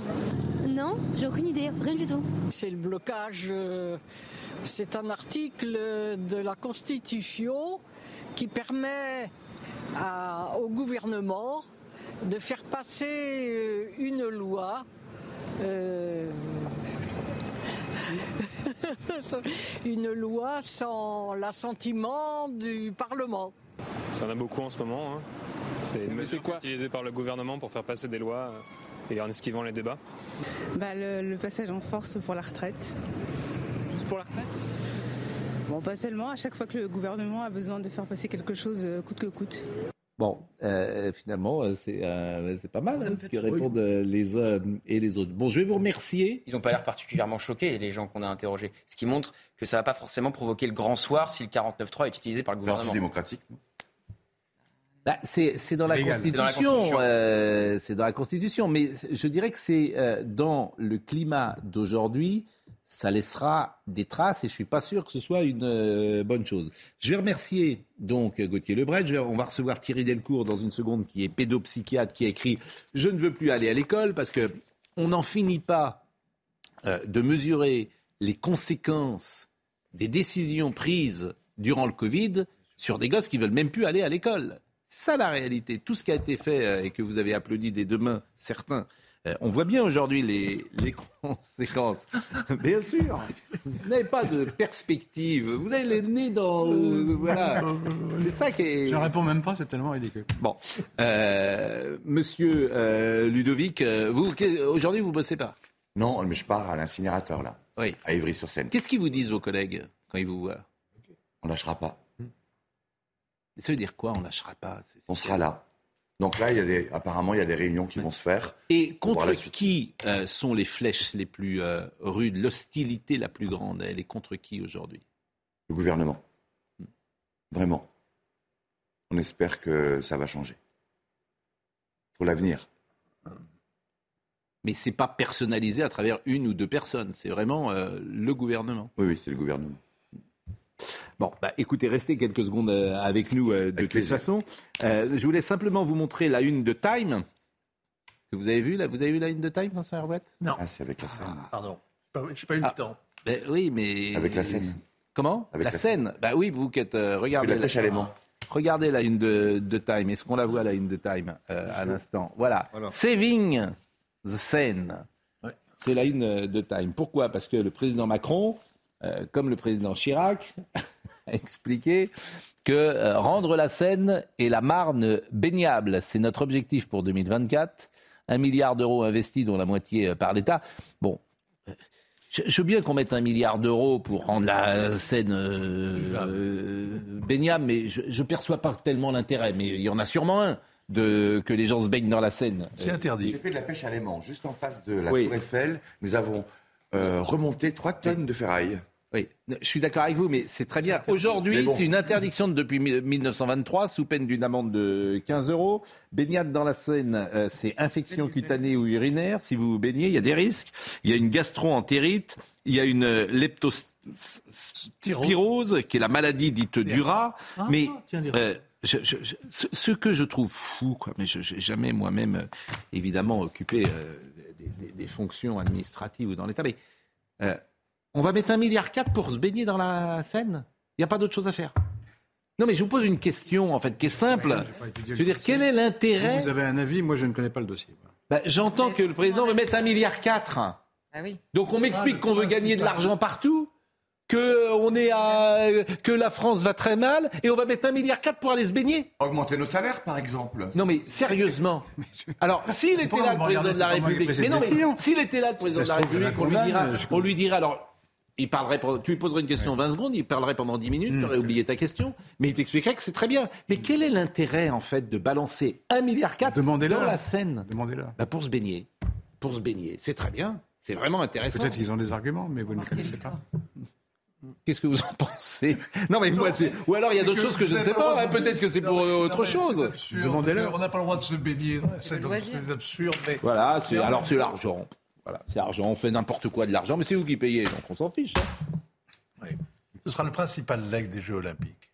Qu'est-ce qu'il fera après le président de la République dans après 2024 Oui. Il ira se baigner dans la Seine. Il attendra, le, il passera son tour, puis je ne sais pas, je sais pas du tout ce qu'il a. Suicide? Pardon? Je ne sais pas. Non, mais euh, je, retire le mot que vous avez dit. Je, le, je le, aucune idée, mais ce serait une fin à l'année magnifique. Euh, je remercie. Euh, donc les JO, on est à moins 500 jours des JO aujourd'hui. Bon. ah oui, écoutons Jacques Chirac sur la scène. Aujourd'hui, les poissons de Seine sont parfaitement consommables et il dit enfin le nombre, la variété des espèces représentées est en constante augmentation. Au dernier recensement, plus de 25 poissons différents trouvaient des conditions de vie adéquates dans la Seine. Voilà pourquoi j'affirme que l'on peut rendre un fleuve propre. Et j'ai d'ailleurs indiqué que dans trois ans, j'irai me baigner dans la Seine devant témoins pour montrer que la Seine est devenue un fleuve propre. Bon, c'était en 1990 et on s'est toujours pas baigné dans la, scène. Bon, je l'ai dit, mais je le redis. C'était évidemment de l'ironie que vous maniez avec dextérité. Je ne répéterai pas euh, le, projet que vous proposiez à, ou que vous imaginiez, mais je, ce que je veux vous dire, bien sûr, c'était du second degré. Je l'enlève pour vous et le ne sera ce que j'utilise. La question, c'est quand vous êtes monté au pinacle oui. et que vous y êtes maintenu pendant 8 ans, déjà la télé rend fou, mais alors le pouvoir rend D'accord. donc, qu'est-ce que vous faites après? Après, c'est le néant. Le modérateur que après, je suis. Après, mais vous ne pouvez plus. J'ai bien compris. Le modérateur que je suis. Il normal sup et il l'aura cette fois-ci. le modérateur que je suis, euh, non seulement ne retient pas, mais ne cautionne pas euh, ce que vous euh, avez dit, parce que c'est le président de la République. Je, je, pardon, et, et au-delà. Pas, mais à Maxima pas. Voilà. Mais je ne sais absolument pas est tellement évident. Nous, nous, est tellement évident. Le président de la République, nous avons le droit. Euh, il trouvera un vrai métier. D'être reçu et par le président. Et boire. Et Goutier, il fera un vrai métier peut-être. En tout cas, retraité. En tout cas, nous avons le droit évidemment de contester sa politique, mais élection nous lui devons. Euh, c'est tellement évident que de tous le. Il, il attendra 4 ans. Il passera 4 ans de campagne. bon, euh, je n'en finis pas de dire que le Covid a créé euh, des conséquences, les décisions prises, plus exactement. Et quand je lis votre bouquin, je ne veux plus aller à, l'école. Je rappelle que vous êtes pédopsychiatre, Thierry Delcourt. D'ailleurs, je fais juste euh, une petite parenthèse. Euh, moi, je suis de 1964, j'avais 10 ans, 74. Personne n'allait chez le psy quand on était euh, enfant. Aujourd'hui, tous les gosses vont chez le psy. Alors tous, non, mais il y en a un certain nombre qui. Moi, je voudrais que des gosses, les parents me disent ah bah, Alors, entre ceux qui sont HPI, parce que ça c'est le grand truc, euh, au potentiel intellectuel, qui sont trop intelligents pour l'école, manifestement, et qui ont, euh, sont suivis par des petits, j'ai l'impression que j'ai que ça autour de moi. Vrai ou pas? On peut voir ça comme ça, hein, oui, mais effectivement, il y, a, beaucoup de demandes, et il y a beaucoup de souffrances. Vous en entendez parler en ce moment. Il y a beaucoup de souffrances. Oui, mais, bon, est-ce que c'est parfois, est-ce que est-ce qu'on s'écoute pas trop, est-ce qu'on n'écoute pas trop les uns les autres, est-ce que c'est aussi des questions qu'on peut se poser. Par exemple, si on disait à un gosse qui se plaint, bah tiens, va faire du sport, va courir dehors. Vous savez, quand on était petit, nous on disait, va courir dehors. Mhm. Voilà. Et puis tu vas faire trois fois le tour du stade et puis tu reviendras, tu seras, ça, ira mieux.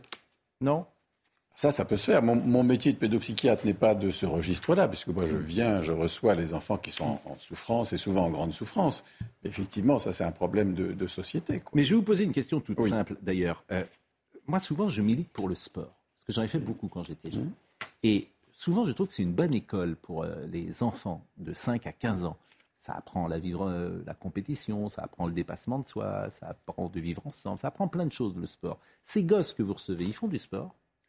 Très souvent, très souvent. Et, ils sont dans, ces expériences de vie, alors que ce soit le sport ou soit toutes les activités créatives qui permettent justement, effectivement, de, tenter de trouver un, équilibre. Mais parfois, euh, l'anxiété, l'angoisse, euh, les réactions dépressives dépassent justement cette dimension et, leur rendent une position d'impossibilité d'y aller, même au sport. Hein, Alors, ce qui est intéressant, c'est je ne veux plus aller à l'école et euh, ce qui semble que vous mettez en place euh, dans votre livre, c'est qu'il y a un lien entre le Covid, précisément, et les conséquences des décisions prises dans le Covid.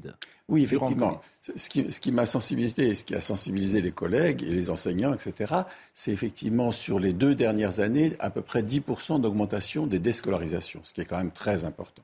même si on avait cette tendance qui existait déjà au préalable autour de, questions que nous connaissions, c'est-à-dire la phobie scolaire, les situations de harcèlement, l'inclusion scolaire qui a rendu difficile aussi, euh, parce que c'est fait sans, sans réels moyens, difficile l'ambiance d'une classe, la possibilité pour certains enfants fragiles de supporter des situations difficiles. Donc on a eu euh, plus les entraînements au terrorisme qui ont, par exemple, angoissé des enfants en maternelle ou en, début de primaire.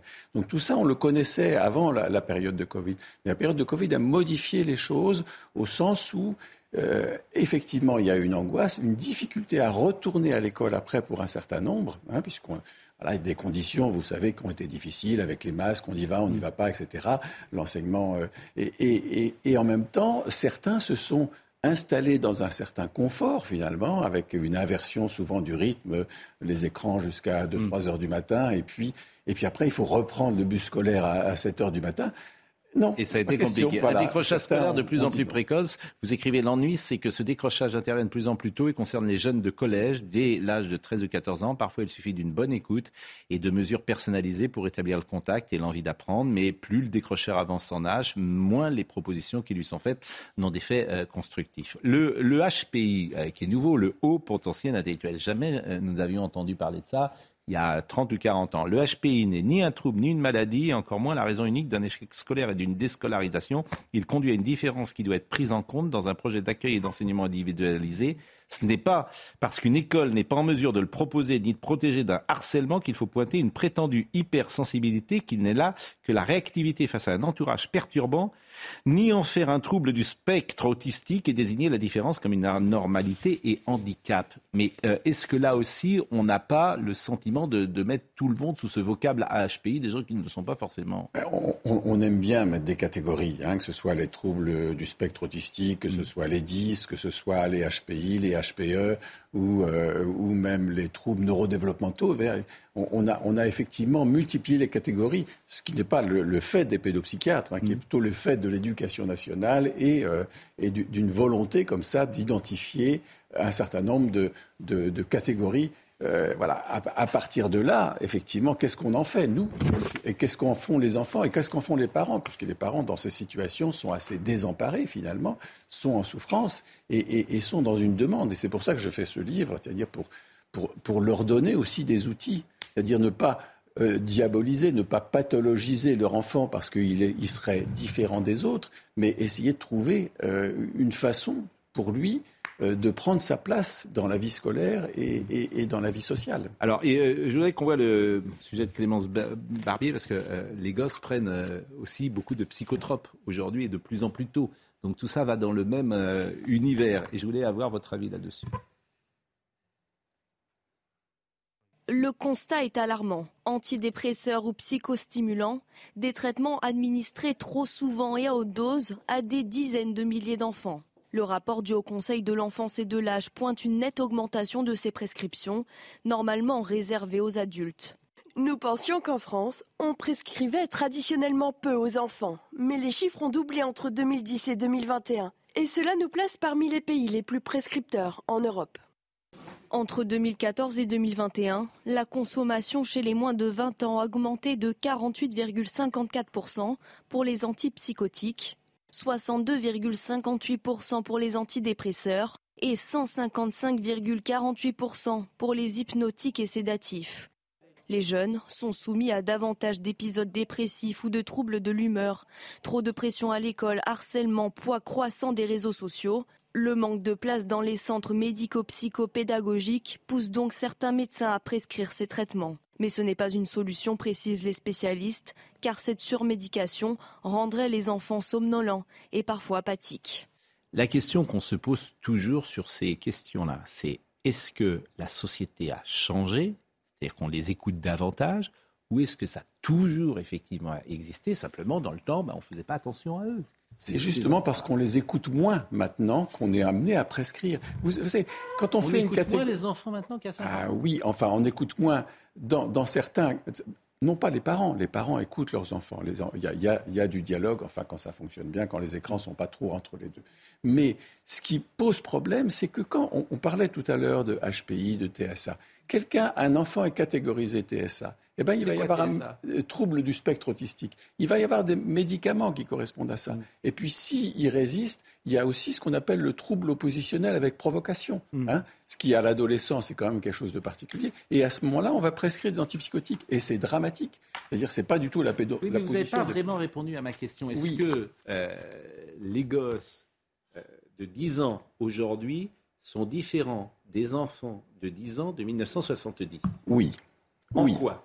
En quoi, déjà, quelque chose. Ils sont plus angoissés? Non, il y, a quelque chose déjà de très positif, c'est qu'ils sont des personnes à part entière, ils s'expriment, on les écoute. Ça, ça c'est une réalité. Mais dans, dans, vrai en 1970 quand même. Plus ou moins, plus ou moins. Il fallait quand même baisser la tête, il fallait quand même ne pas, ne, pas parler quand on n'avait pas le droit de parler. Euh, les enfants se manifestent, se manifestent plus. Et donc, en soi, et, ce que je vois par exemple dans mon cabinet, c'est-à-dire que quand je recevais des enfants, euh, des, des, jeunes adolescents euh, accompagnés par leurs parents, il fallait les, les amener par la peau du dos et ils n'avaient jamais rien à dire. Maintenant, il arrive qu'ils demandent eux-mêmes à, venir et ont besoin de parler à la ça, fois. c'est positif. C'est très positif, bien sûr. Mais qu'est-ce qui est plus négatif par rapport à 50 ans? Qu'est-ce qui euh, est plus. ils sont plus angoissés? Alors, il y a une sensibilité plus forte, certainement. Euh, et surtout, euh, je reviens à ce que vous disiez sur le sport, c'est-à-dire que toute expérience de vie amène une capacité de résister, une capacité d'exister, donc. Et moins euh, les enfants sont confrontés à des expériences de vie, quelles qu'elles soient, hein, mmh. et plus ils sont sensibles, et plus à un moment donné, ils vont mal réagir par rapport à Donc, il faut les pousser. En fait, il faut les pousser, il faut les violenter parfois un peu, il faut les mettre en difficulté, il faut les sortir de, leur zone de confort, parce que la vie, elle est rude. Si vous les élevez dans la ouate, forcément, ils vont être en difficulté quand ils vont sortir de la bulle. Mais tous les parents se posent ces questions. qu'est-ce qui est le mieux? Ils savent pas. Les parents, ils sont démunis.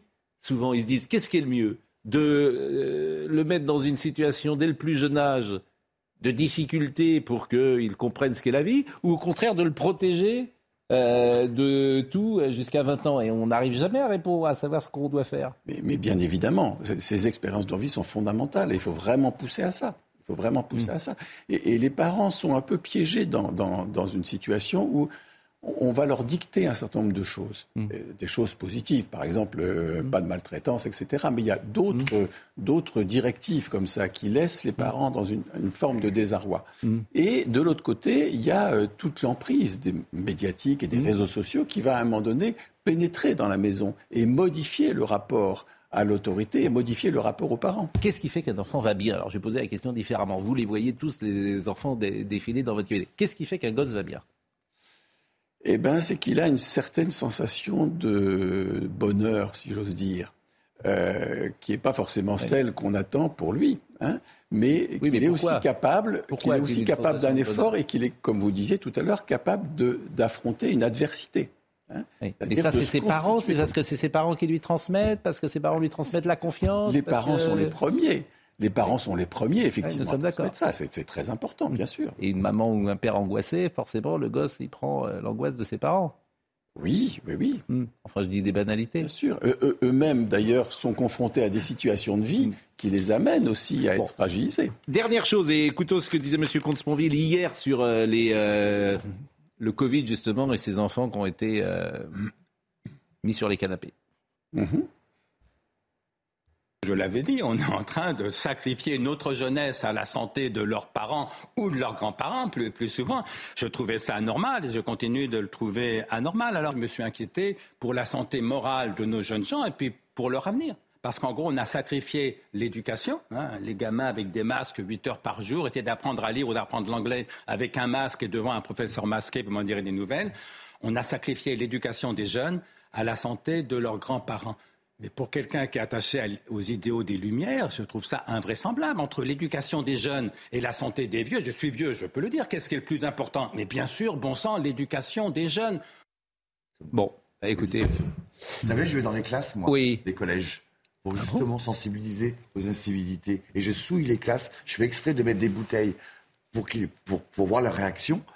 Eh bien, je peux vous garantir que eux, ils se baissent pour ramasser le déchet et le mettre à la bonne poubelle, contrairement à nous. Ah bah, euh, tout le monde essaye de le faire. Je ne veux plus aller à l'école, Thierry Delcourt, c'est chez Max Milo. Alors, en même temps que euh, nous parlions... Marine Lançon me dit qu'on va pouvoir écouter de nouvelles réactions sur ces journées de grève et sur le 49-3 et sur la situation politique. C'était François Hollande qui est intervenu ce matin et je vous propose d'écouter l'ancien président de la République le 49.3 serait la, dernière euh, procédure pour empêcher qu'il y ait véritablement un vote clair. Parce que ce que, Mais il a de demandent les, demandent les organisations syndicales, c'est qu'il y ait un vote clair. Euh, c'est que, euh, puisque puisque le choix qui a été fait par le gouvernement et, par le président de la République, c'est de privilégier un accord politique plutôt qu'un accord social. C'est-à-dire de, discuter avec un groupe d'opposition, les LR, plutôt que de faire une négociation avec les partenaires sociaux. Donc à partir de là, puisque c'est euh, l'accord politique qui a été privilégié, ben, il faut que cet accord politique se retrouve au moment du vote à l'Assemblée nationale. C'est la cohérence. Commentaire? Vincent Arouette bah, euh, il, a, pardon, il a, il a raison. un conseil aux gens qui ont été présidents et qui ne le sont plus, parce que ça vous obligerait à intervenir pour modérer mon propos. Pardon, il a raison. Donc bah, je m'interdis bien de non, mais du, d'ancien président. Du pur point de vue, du pur point de vue factuel, du pur point de vue factuel, ce qu'il dit est juste. C'est-à-dire qu'autrefois, euh, lorsqu'il y a eu euh, ce gouvernement Fillon, c'était Egvotte qui portait une réforme des retraites, il y avait un dialogue entre justement les, organisations syndicales, d'ailleurs Berger en parle, et par une personne qui était à l'Élysée à l'époque, qui s'appelait Raymond Soubi, qui est quand même un grand, grand, grand connaisseur de tout ce qui est liaison sociale, etc. Euh, etc. Tandis qu'aujourd'hui, c'est un face-à-face entre Elisabeth Borne et Eric Ciotti. C'est pas tout à fait la même chose. Donc ce qu'il dit, je ne dis pas que c'est bien ou que c'est mal. Je dis juste que factuellement, François Hollande a raison. Charlotte Dornelas bah Non, je suis d'accord. En effet, il explique la question de l'accord. En fait, il explique que tout s'est passé entre des personnes et loin de ce qui se passe dans le pays. C'est ce qu'on dit quand même depuis. Euh, bah, il faut les lire, président. Formidable ce type. Oui, c'est ça, exactement. Deuxième passage de François Hollande. Deuxième phrase, c'était ce matin sur euh, le service public. J'ai pris un premier texte permettant aux personnes qui avaient travaillé euh, plus de 42 ans de partir à 60 ans. Je dis bien 60 ans. Donc j'ai rétabli la retraite à 60 ans pour ceux qui avaient eu ce qu'on appelait des carrières longues. Il y a 800 000 personnes qui sont parties dans, ce cadre de ce dispositif. Mais vous avez aussi allongé Deuxièmement, la durée de cotisation j'ai allongé la durée de cotisation parce que quand l'espérance de vie s'allonge, il est assez légitime que la durée de cotisation elle-même suive ce processus. Mais j'ai euh, accompagné cette évolution par des critères de pénibilité, mm. c'est-à-dire selon les, métiers qui s'étaient exercés, on pouvait partir plus tôt et avoir des droits à faire valoir. Il y en avait 10 à l'époque Il y en avait 10, exactement, et 5 ont été supprimés lorsque j'ai quitté les 4, exactement. Euh, donc, pénibilité, euh, carrière longue, départ à 60 ans pour ceux qui avaient travaillé longtemps ou exercé des métiers euh, difficiles. Je pense que c'était voilà les bases qui auraient pu permettre d'ailleurs d'améliorer la situation chaque fois qu'il parle, on voit la pierre qu'il lance dans le jardin euh, d'Emmanuel Macron. Et, Quel formidable éditorialiste. Mais je suis d'accord avec vous. Je me disais en l'écoutant, euh, c'est son métier. C'est son, vrai, métier, c'est commentateur. Dommage. C'est son vrai métier, c'est commentateur. Euh, Clément Beaune est intervenu ce matin également et on comprend, je vous disais tout à l'heure que le préfet de police qui a les droits de police administrative va sans doute intervenir euh, ces prochaines heures. Et Clément Beaune, que vous allez écouter à l'instant et qui pointe la responsabilité de la maire de Paris, prépare sans doute le terrain à, une candidature. À sa candidature peut-être, mais surtout à l'intervention euh, du préfet de police. Je déplore qu'il n'y ait pas d'action. L'action, vous savez, pas besoin de grands mots. Hein faut être pragmatique, il y a la moitié des arrondissements de Paris où il y a le ramassage des poubelles. Ce principe de mutualisation et de solidarité, il pourrait s'appliquer. Ce qui n'est pas compliqué, par exemple, on dit les incinérateurs sont bloqués, c'est de stocker, de débarrasser au moins les poubelles qui sont éventrées sur les trottoirs de Paris, qui est devenue une poubelle géante, une poubelle à ciel ouvert, et de les stocker dans les entrepôts. Vous dites qu'il y a des choses à faire. Moi, je respecte le droit de grève, je le vis dans les transports, je respecte la mobilisation, y compris contre des mesures du gouvernement c'est la vie sociale et démocratique. En revanche, ce que je n'admets pas, c'est l'inaction, c'est la grève des responsables politiques, c'est la grève d'Anne Hidalgo, et c'est le fait non seulement de ne rien faire, mais en plus de ne même pas s'exprimer devant les Parisiens pour expliquer la situation. Je pense que franchement, c'est un cynisme total. Euh, vous écoutiez Ludovic et ça vous faisait réagir bah, Il disait qu'il fallait stocker, il les ramasser, stocker. On va les stocker où? On va les mettre à l'Elysée Pourquoi pas? Voilà une nouvelle action. non, mais c'est intéressant parce que vous avez, euh, je veux dire, vous, vous avez la réalité du terrain, parce que vous connaissez, et puis vous avez un homme politique qui dit on va les euh, ramasser, mais on ne sait pas. J'invite ce monsieur à venir ramasser avec moi et on va les apporter à l'Élysée. non, mais... il y a des endroits où on peut stocker, mais c'est pas du tout euh, sain. Une très bonne idée. Ça se fait pas comme ça. Enfin. Il est 10h30. Audrey Berthaud va nous euh, rappeler euh, les titres euh, du jour et puis après on pourra se quitter en écoutant une ou deux réactions encore sur cette situation particulière. À moins que nous l'écoutions avant que Audrey Berthaud nous donne les dernières informations. Elle arrive, Audrey Berthaud. Nous avons failli attendre. Il est 10h30. Excusez-moi.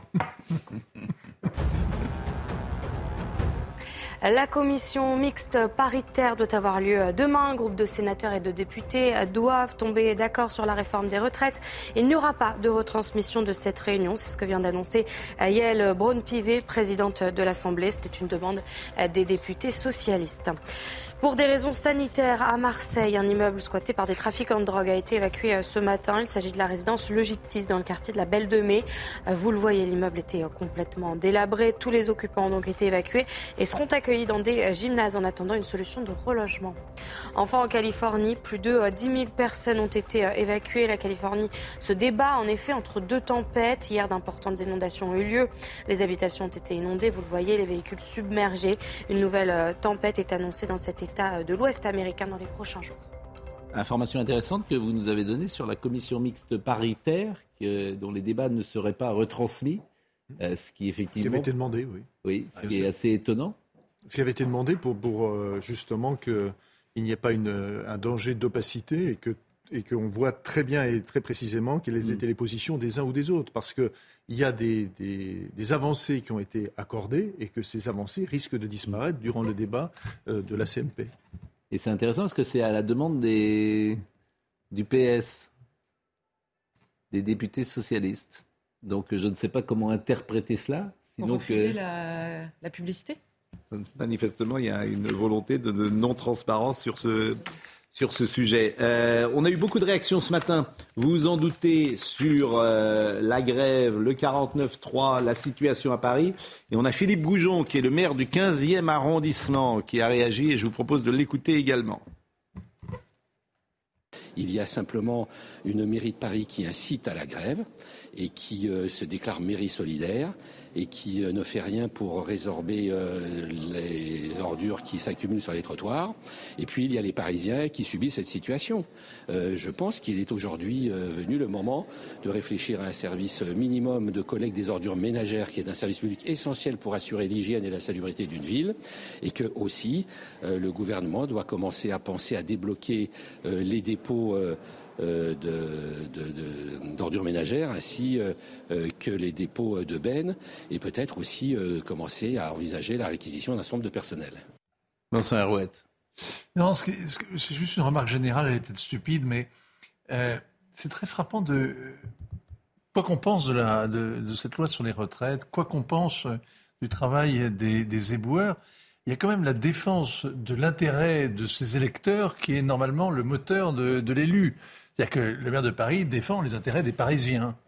Hein et en France, on est quand même dans un système assez extraordinaire où vous entendez l'État, par exemple, où les gouvernements successifs défendent l'intérêt européen très souvent au mépris de l'intérêt immédiat des Français. Parce qu'il y a une espèce d'idéal, une ligne d'horizon euh, qui est euh, cette espèce de souveraineté européenne en construction, et plus ou moins fantasmatique, mais bon. Et là, de la même manière, la maire de Paris, la seule chose à laquelle elle devrait penser, c'est à ses électeurs quand même, mais c'est à leur intérêt immédiat, c'est à, leur, à la défense euh, de leur... De... Et c'est pas du tout le cas. C'est ça qui est, c'est ça qui est fascinant. et c'est très français, vous savez, hein très très français. Hein vous savez, un éboueur, c'est le poumon d'une ville, c'est le poumon des rues. Oui. Alors, avant d'étouffer, oui, mais vous, vous ne votez pas à Paris. Il ne faut pas faire cette réforme. Hmm. Tout simplement. Bon, affaire à suivre. Euh, on en a parlé tous les jours et on en parlera demain. Audrey Missirac a été à la réalisation, Dominique Raymond était à la vision. Merci à Guillaume, merci à Marine Lançon et à Florian Doré. Toutes les émissions sont à retrouver sur cnews.fr. Je remercie Monsieur Delcourt Je ne veux plus aller à l'école. Euh, c'est vrai que c'est toujours euh, intéressant d'écouter ceux, les professionnels qui sont au contact permanent des enfants. Et je le disais tout à l'heure, on ne sait jamais si on fait le bon choix, la bonne décision, et on est toujours dans la difficulté. On écoute un professionnel et puis on peut en écouter un autre, et puis les avis sont parfois contradictoires. Donc parfois, il faut se faire confiance aussi. Mm-hmm. Et écouter sa petite voix qui nous dit, tiens, voilà, je pense que c'est bon au fond pour lui de le lancer mon enfant dans la grande aventure de la vie. C'est bien pour ça qu'est fait ce livre pour les parents. Eh bien, c'est très gentil à vous. Euh, merci. Il est 10h35. Jean-Marc Morandini, rendez-vous ce soir.